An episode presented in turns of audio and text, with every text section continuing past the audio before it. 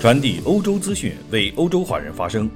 听众朋友们，大家好，欢迎收听环欧网。今天是二零二零年十二月一号，星期二，我们在荷兰为您播报。下面请听环欧每日播报。来关注英国脱欧方面的消息。英国脱欧的过渡期将于十二月三十一号结束，在英国脱欧的最后一个月里，却仍然还有许多工作要做。下周。欧盟二十七国领导人将在布鲁塞尔举行实体峰会，英国脱欧问题就是其中的重要议题之一。英国首席谈判代表弗罗斯特和欧盟特使米歇尔·巴尼尔的助手已经撰写了许多法律文本，在各个领域以文字方式对脱欧进行法律规定。但是在谈判的三个方面却几乎毫无进展，分别是各自海洋捕捞的水域问题、欧盟公司和英国公司的规则待遇。以及如果违反规则，可以采取哪些措施来惩罚对方的问题。据报道，欧盟正在考虑圣诞节休会期间举行一次额外的议会会议，甚至一月一号之后进行具有追溯力的批准。另据报道，此次的欧盟峰会，欧盟还将讨论与美国合组联盟，共同应对来自中国的挑战。据英国《金融时报》的报道。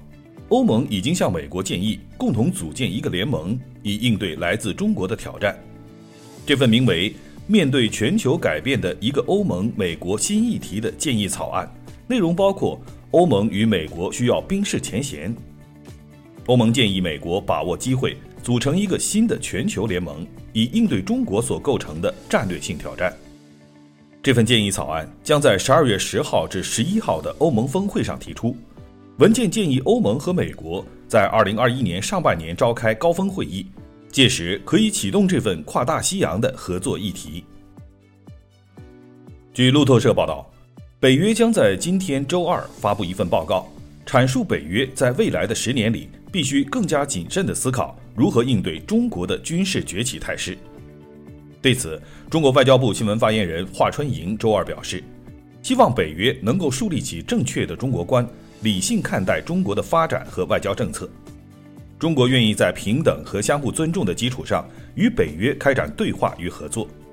华春莹表示，中国从来不搞恫吓外交或者是胁迫外交，恰恰相反，中国是胁迫外交和恫吓外交的受害者。中方始终奉行防御性的国防政策。近日，世卫组织总干事谭德赛表示，不要将寻找新冠病毒的源头政治化。世卫组织十一月三十号表示，会尽一切可能找到新冠病毒的动物源头，这样才能避免在未来再次爆发、散播全球的疫情。谭德赛告诉媒体，世卫组织会尽全力去找出新冠病毒的源头。谭德赛也呼吁，此前不断指责中国掌控找寻新冠起源任务的批评者，不要再将这个议题政治化。他说，世卫的立场非常明确。我们需要知道新冠病毒的源头，因为这样的知识会帮助我们避免未来再次出现类似的传染病。中国外交部发言人华春莹也在十一月三十号的例行记者会上评论了调查新冠病毒起源这一事。他说：“中国对调查新冠起源采取开放透明的态度。”据联合国相关部门的估计。明年约有二点三五亿人将需要某种形式的紧急援助，比上一年增加了约百分之四十。联合国因此需要提供三百五十亿美元的资金。联合国紧急援助协调员马克·洛考克说：“增长几乎完全是由于新冠病毒造成的。”联合国援助组织的年度调查通常表明，冲突、自然灾害和气候变化等带来的需求最大。今年的调查表明，新冠疫情大流行已经成为了主要的因素，已经影响着遭受严重后果的人们。自1990年以来，全球赤贫的人数将会再次增加，预期寿命也在下降，每年因艾滋病毒、结核病和疟疾造成的死亡人数也可能会成倍的增长。到今年年底，严重食物短缺的人数可能会增加到2.7亿。比新冠疫情大流行之前的人数增加了百分之八十二。来看一条比利时的消息：比利时警方于周五至周六的夜间解散了在布鲁塞尔市中心举行的一次非法聚会。据比利时多份媒体报告说，这是一次性聚会，在布鲁塞尔市中心的一间同性恋酒吧的地窖中举行。在场的二十五人主要是男性，大部分赤身裸体。被发现之后，这些人均被警方处以罚款。在此次警方行动中，发现有几名外交官和一名欧洲议会的议员也出席了这个非法的聚会。有消息称，这名议员试图通过排水管逃走，但最终被警察抓获。目前尚不清楚这名议员的身份以及姓名。行动中，警方还当场发现了部分毒品。继续来关注疫苗的消息。近日，继美国药品公司 Moderna 之后，美国辉瑞和德国公司 BioNTech 团队也向欧洲药管局申请了上市的许可，以获得在欧洲销售这种新冠疫苗的资格。目前，欧洲药品管理局正在评估首批疫苗，评估工作可能在年底之前完成。昨天，，Modena 公司已经宣布，他们研发的疫苗将同时在美国和欧洲申请投放市场。俄罗斯消息，俄罗斯已经开始为莫斯科的市民接种新冠疫苗。当局昨天表示，首批针对新冠病毒的卫星五号疫苗已经于上个星期交付给了莫斯科南部的一家医院。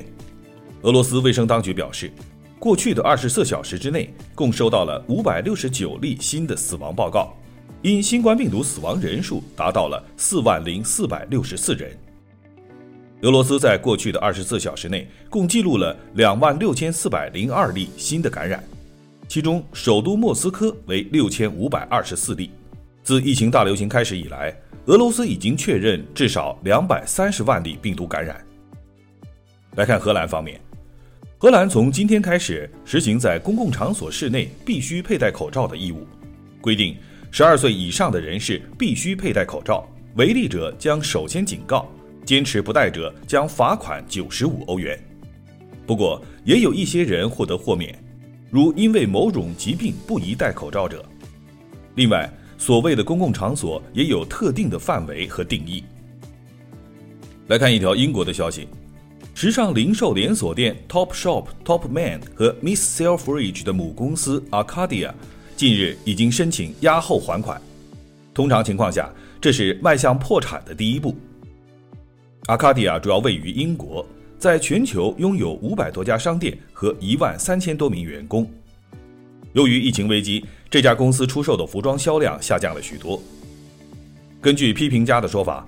阿卡迪亚近年来在网上销售方面做得很少。该公司最知名的连锁店 Topshop 在荷兰阿姆斯特丹商业区设有一家分支机构，在海牙和鹿特丹曾经也有分支机构，但不久前已经关闭。以上就是今天的环欧每日播报，我是郑军，期待您每天关注环欧网为您带来的欧洲最新资讯。明天见。